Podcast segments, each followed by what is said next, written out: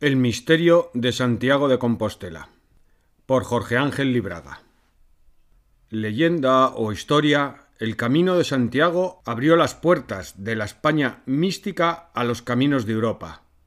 Hoy miles de peregrinos siguen recorriéndolo. Es la Vía Láctea sobre las piedras del norte de Iberia. Atraídos por las festividades del último 25 de julio, hemos concurrido en viaje de estudios y búsqueda a Galicia, donde está situado el milenario centro de peregrinación de Santiago de Compostela. Íbamos al encuentro del misterio, mas cuando nos referimos a misterios vamos a desbordar la acepción popular de enigma para llegar a su origen etimológico, de cosa mística, o sea, sagrada. Según la versión comúnmente aceptada, en el siglo IX una serie de extraños resplandores y seráficas músicas fueron denunciados por un santo ermitaño, al obispo Teoromío de Iría, el que, en presencia del rey don Alfonso II, descubrió el sepulcro del decapitado apóstol Santiago y el de dos de sus discípulos. La lápida del obispo, eh, fechada en el 847, lo constata. Desde allí nace un vórtice de atracción que absorbería desde el siglo IX al XIII una inacabable corriente humana que provenía desde lejanos lugares de Europa y aún en África y Asia Menor. Santiago había sido hijo de Cebedeo y de María Salomé, hermano de San Juan Evangelista, y uno de los más íntimos discípulos de Cristo.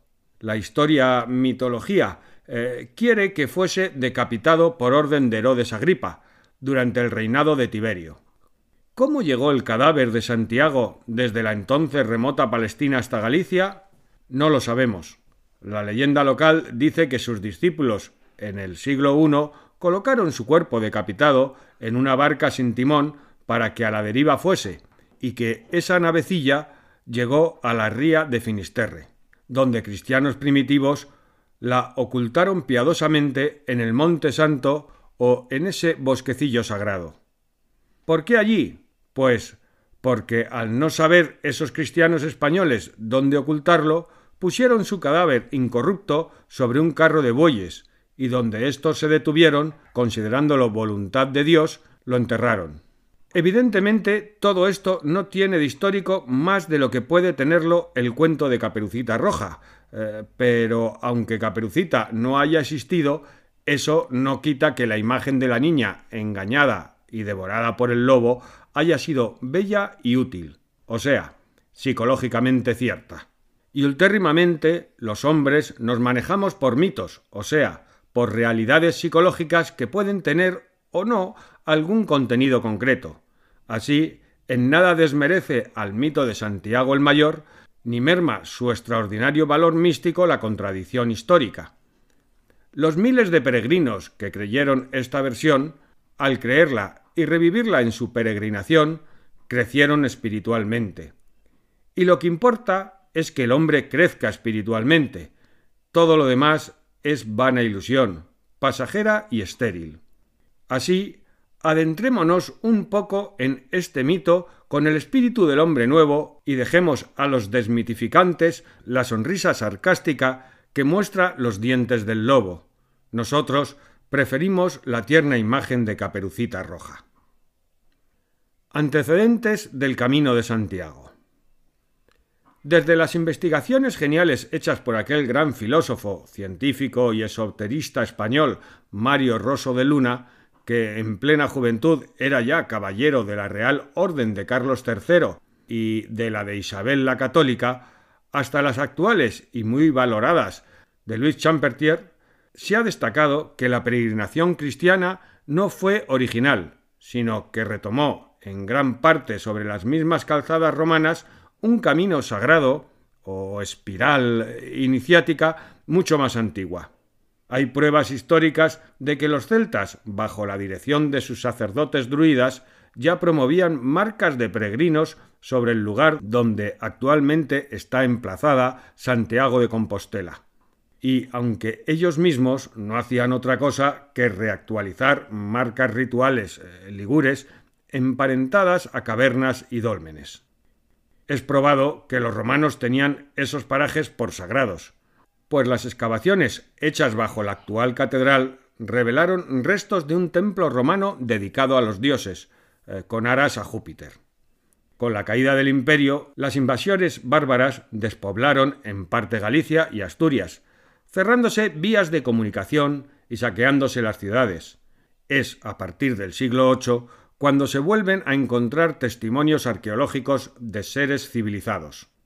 Pero si la continuidad física fue interrumpida, es evidente que la tradicional y religiosa perduró, y bajo la protección invocada de Carlomagno, eh, que por otra parte jamás viajó a Santiago de Compostela, se renuevan las marcas cambiándoles el aspecto exterior ahora bajo formas cristianas.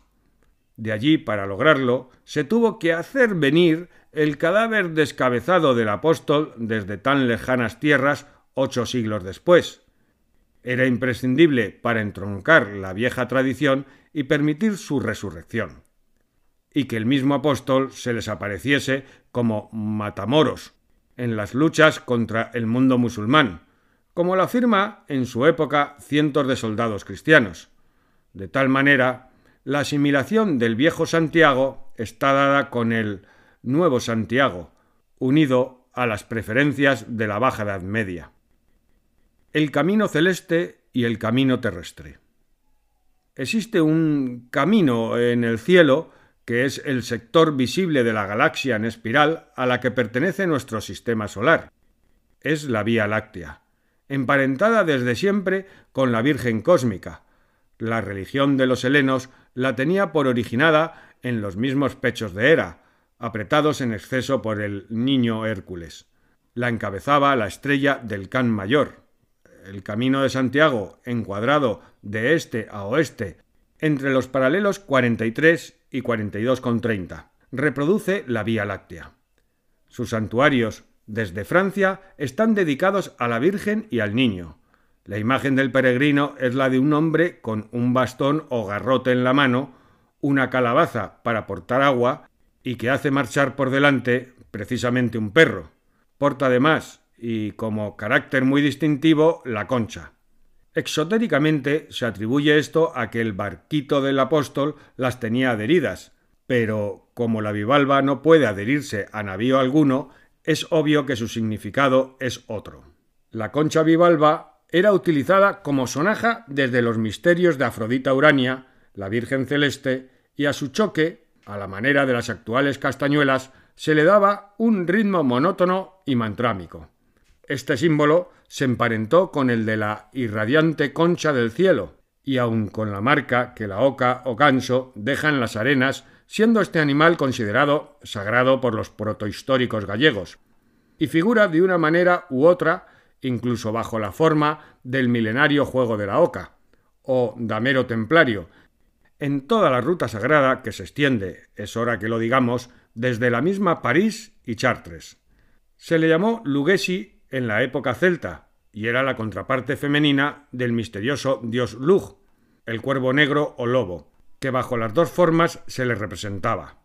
Así, los peregrinos, haciendo marchar el símbolo totémico de Lug, portando la sonora concha, volvieron a recorrer el laberinto iniciático una vez más, hasta que las órdenes de caballería, como la de los templarios, fueron disueltas, y la devoción popular acortó el camino cada vez más, transformándose en nuestros días en una simple vía turística, pálido reflejo en lo devocional de lo que fuese hace 600 o 700 años. Otra cosa notable es que el mismo nombre de Santiago jamás se hace preceder del calificativo de santo o san, como cuando decimos San Juan o San Pedro. Es que Santiago de Compostela es una abreviatura, lo aseguran los filólogos, de Saint Lago del Campo Estelar, lo que confirmaría, de ser cierto, su carácter de emblema cósmico o iniciático. De paso por Asturias.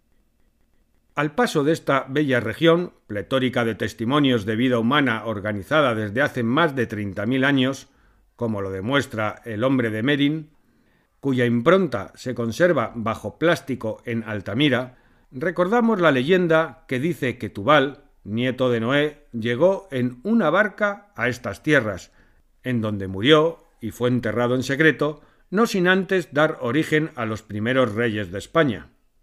¿Existirán conexiones simbólicas entre este Atlante rey Tubal, que iba precedido por una estrella, y el durmiente Santiago, cuya tumba estaba, eh, también según la tradición, marcada por una estrella? No podríamos afirmarlo, aunque tampoco nadie tendría argumentos concretos para negarlo. Lo que sí es obviamente cierto es que en estas regiones de Galicia y Asturias existió desde el más remoto pasado un ancestro místico fervoroso que ha dado a sus gentes esa tremenda fuerza espiritual que aún hoy nos sobrecoge. Artículo publicado en la revista Nueva Acrópolis número 8 en Madrid, agosto de 1974.